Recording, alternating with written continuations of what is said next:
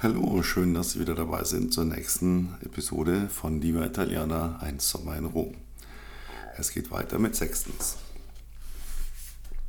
Ich wurde geweckt, weil ununterbrochen etwas an meinem Abend zerrte. Und als ich die Augen öffnete, blickte ich direkt in Arturos Gesicht. Er hatte sich mit den Vorderbeinen auf die Bettkante gestellt und hakte mit seiner Pfote immer wieder meinen Arm ein. Vermutlich konnte er nicht leiden, wenn andere länger schliefen als er. Ich war alleine mit ihm im Zimmer und sah mich um. Der Raum war fast so groß wie das Wohnzimmer. Das Bett tatsächlich riesig und eine lange verspiegelte Schrankwand ließ den Raum nochmals größer wirken. Es gab noch eine weitere Türe, die halb offen stand und in ein Bad führte. Ich setzte mich im Bett auf, was Arturo sofort mit einem freudigen Wackeln seines Hinterteils quittierte, als sie ins Schlafzimmer kam. Sie hatte jetzt wieder dieses magische Lächeln um ihre Lippen die Haare immer noch verwuschelt, und sie trug ein ärmelloses, weit ausgeschnittenes Shirt, das auf der Seite den Ansatz ihrer Brüste erkennen ließ. Guten Morgen, möchtest du einen Espresso? Ich nickte und sie machte kehrt und kam kurze Zeit später mit einem Tablett, auf dem zwei kleine Tassen dampften, einem Aschenbecher und einer Schachtel Zigaretten zurück. Sie setzte sich auf die Bettkante, zündete eine Zigarette an, die sie an mich weiterreichte nahm sich dann selbst eine, und als wir eine Weile schweigend einfach die Situation genossen hatten, fragte sie mich, nun, Peter, und was machst du in Rom? Ich sah sie verblüfft an. Ich hatte ihr meinen Namen nicht gesagt, und es war doch fast unmöglich, dass sie mich erkannt hatte. Sie bemerkte meine Verblüffung und schien sich darüber zu freuen. Dann stand sie auf, und als sie wieder ins Zimmer kam, hatte sie ein Buch in der Hand, das sie mir triumphierend unter die Nase hielt. Es war die italienische Ausgabe meines Bestsellers Sturm, den ich vor zwei oder drei Jahren geschrieben hatte. Der italienische Titel lautete Burrascoso und wie in der deutschen Ausgabe auch war auf der Rückseite ein kleines Porträtfoto von mir abgebildet. Du hast es gelesen? Ja, es war sehr intensiv. intensiv war eine freundliche Umschreibung für deutlich. Ich hatte in diesem Roman kein Blatt vor den Mund genommen. Es waren ein paar sehr heftige Szenen darin und eigentlich hatte ich eher wegen dieses Buchs damals gedacht, dass mich jede Frau, die es las, nur noch mit Verachtung strafen würde. Aber das war ein Irrtum. Gerade Frauen fanden es toll und ich hatte es in ganz Europa gut verkaufen können. Kurz zögerte sie, dann, ganz leise, kam die Frage, hast du das alles so selbst erlebt? Ja, im Großen und Ganzen habe ich das alles so erlebt. Sie sah mich lange an, dann senkte sie den Blick und errötete, was sie noch hübscher machte. Das zu wissen macht es nur noch intensiver. Ich lächelte, angelte nach meinem Handy, das ich neben dem Bett auf den Boden gelegt hatte, öffnete meine Musikordner und hielt dir nun meinerseits das Display vors Gesicht. Ich habe alle deine Alben, immer dabei. Ich liebe deine Stimme. Jetzt war sie es, die verblüfft war. Und ich hatte dir echt abgenommen, dass du mich nicht erkannt hast. Ich dachte, außerhalb Italiens kennt mich kaum jemand. Wir mussten beide lachen und Arturo, der eingeschlafen war, hob den Kopf und sah uns erstaunt an, was wir dazu gackern hatten. Siebtens. Ich stand unter der Dusche in dem winzigen Gästebad in Serenas Wohnung und versuchte, mir nicht ständig den Kopf an dem viel zu niedrigen Duschkopf anzustoßen. Ich hatte mir aus ihrem Bad ein Duschgel geholt, was nicht einfach war, denn sie hatte eine Sammlung von vermutlich über 50 Stück in allen verschiedenen Duftrichtungen. Nachdem ich endlos gesucht hatte, entschied ich mich für grünen Apfel in der Hoffnung, das wäre von allen noch das Neutralste. Leider war der Apfelgeruch nicht nur scheußlich intensiv, sondern auch alles andere als männlich. Als ich aus dem Bad kam, zog der Duft schon durch die ganze Wohnung und Arturo starrte mich interessiert an, wohl dem Gedanken nachhängend, warum ich genauso seltsam roch, wie sein Frauchen das tat. Wenn sie diese Chemiepampe überhaupt nie verwendete. Die Packung war jedenfalls noch recht voll gewesen. Wir hatten uns nach unserem Lachflash heute Morgen noch eine Weile unterhalten und dann war ein Anruf gekommen, dass sie sofort ins Studio müsse. Und ich hatte ihr meine Autoschlüssel überlassen und saß jetzt in ihrer Wohnung fest. Eine Weile hatte ich mir die Bücher im Regal angesehen, danach die diversen goldenen Schallplatten an der Wand, dann einen Espresso gekocht und noch einen und schließlich die angefangene Flasche Wein von gestern aus dem Kühlschrank genommen. Damit machte ich es mir auf der Dachterrasse gemütlich, bis Serena, es dauert höchstens eine halbe Stunde, wiederkam hatte der Wein schon ganz ordentlich Wirkung gezeigt und ich jedes Zeitgefühl verloren. Sie stürmte auf die Terrasse, wieder mit diesem Lächeln, das ihr Mund so wunderschön umspielte. Ah, Peter, es tut mir leid, aber diese Idioten echt, ich könnte platzen. Dazu fuchtelte sie wild mit ihren Händen und griff sich mein Glas, das sie auf einen Zug leer trank. Darf ich dich zum Mittagessen einladen als Entschädigung und für gestern? Dabei sah sie mich gespannt an, eine Spur zugespannt. Aber sie hätte mich zu allem einladen dürfen. Ganz egal wozu. Selbst zum Müllaufsammeln im Park hätte ich noch Ja gesagt. Irgendetwas an ihr zog mich so an, dass mir alles recht war, was mir ihre Gegenwart erhielt.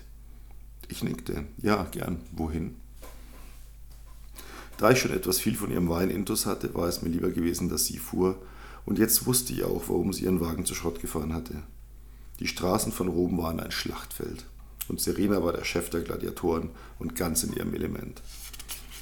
Sie nahm den Fuß niemals vom Gaspedal, drosch ständig auf die Hupe, überfuhr so gut wie die rote Ampel in letzter Sekunde und Kurven waren für sie dazu da, um die Reifen ordentlich quietschen zu lassen. Sie quälte den kleinen Fiat in jede Lücke, bremste gnadenlos jedes noch so große Auto aus und einmal fuhr sie sogar ein Stück über den Fußweg, nur weil ein Wagen vor uns an einer Ampel nicht schnell genug loskam.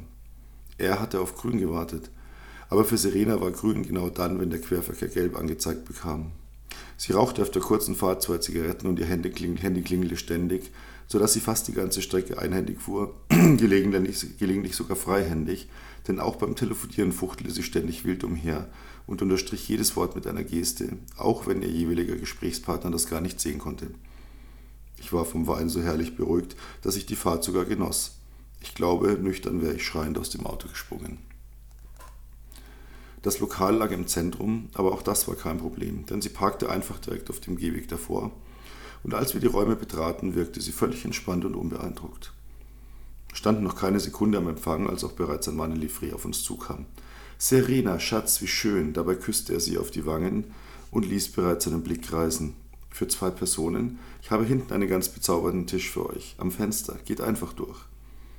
Sein Tonfall war so herrlich schwul. Ich fand ihn ganz reizend. Er mich offenbar auch.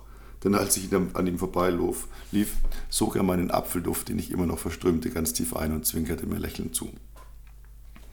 Wenn ich in Frankfurt ausgehe, dann passiert es mir vielleicht einmal im Vierteljahr, dass mich jemand anspricht, der mich erkennt. Mein Name ist etwas bekannter, aber das Gesicht dazu kennen die wenigsten. Bei Serena war das anders. Sie war ein Star, hatte vermutlich Millionen von Fans, und als wir durch das Lokal in Richtung unseres Tisches liefen, wurde sie entweder angesprochen, um schnell ein Foto mit ihr zu machen, ein Autogramm zu bekommen, oder es waren irgendwelche Bekannten. Jedes Mal blieb sie kurz stehen, es gab Küsschen links und rechts, ein paar Worte wurden gewechselt, nur um zwei Meter weiter am nächsten Tisch wieder mit dem gleichen Prozedere zu beginnen. Wir waren jetzt fast durch. Ein Tisch noch. Es war ein großer Tisch, rund voll besetzt. Laptop standen darauf, unzählige Unterlagen waren verstreut, dazu auch einige Weinflaschen und diverse Teller, die schon ziemlich leer gegessen waren. Scheinbar hatte man hier ein Business-Meeting ins Restaurant verlegt. Das stellte ich mir angenehm vor. Ich dachte kurz an die tristen Besprechungen, die ich zu Hause hatte, in kahlen Konferenzräumen mit schlecht gelaunten Managern, für die Bücher nur eine Ware waren, die sie meist nicht mal lasen, sondern nur nach ihrem zu erwartenden kommerziellen Erfolg einwerteten. Wieder blieb Serena stehen. Ein paar der Männer am Tisch waren aufgesprungen. Es gab erneut Küsse und ein wenig Smalltalk.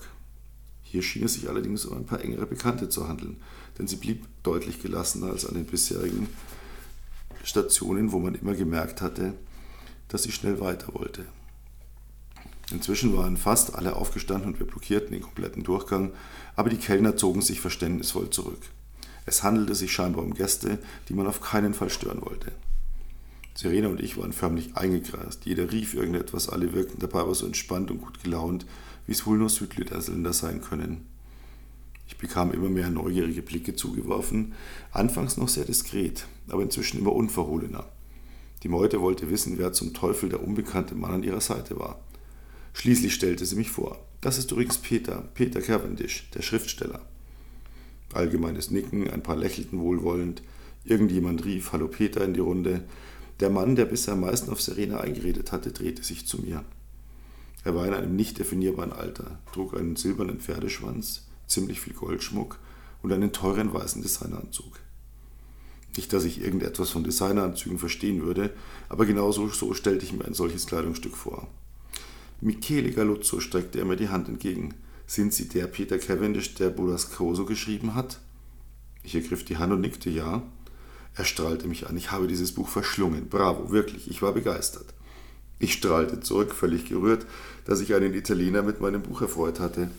Es fühlte sich seltsam an, im Ausland jemanden zu treffen, der es kannte. Mit Sirena waren das nun schon zwei. Bravo, wirklich. Damit wandte er sich wieder halb Serena zu. Du denkst daran, heute ist meine große Party. Ja, ihr kommt doch. Er hatte tatsächlich ihr gesagt. Und während ich mich noch wunderte, fuhr er fort, ich schicke euch einen Wagen. Ja, in Ordnung? Serena sah kurz zu mir und ich nickte unmerklich und so strahlte jetzt auch sie, als sie ihm sagte, ja, wir kommen. Wir freuen uns schon total. Es wurde noch ein bisschen weiter durcheinander geredet, schließlich wieder unzählige Küsschen ausgetauscht und endlich saßen wir an unserem Tisch. So, vielen Dank auch heute wieder fürs Zuhören. Wie immer ganz kurz der Hinweis unter dem Podcast in den Details. Alle Informationen einfach mal reinschauen, ob meine Webseite, meine Bücher zu diesem Buch, was auch immer. Und ich freue mich schon wieder auf die nächste Episode. Danke nochmal und bis morgen. Ihr Peter Cavendish. Servus.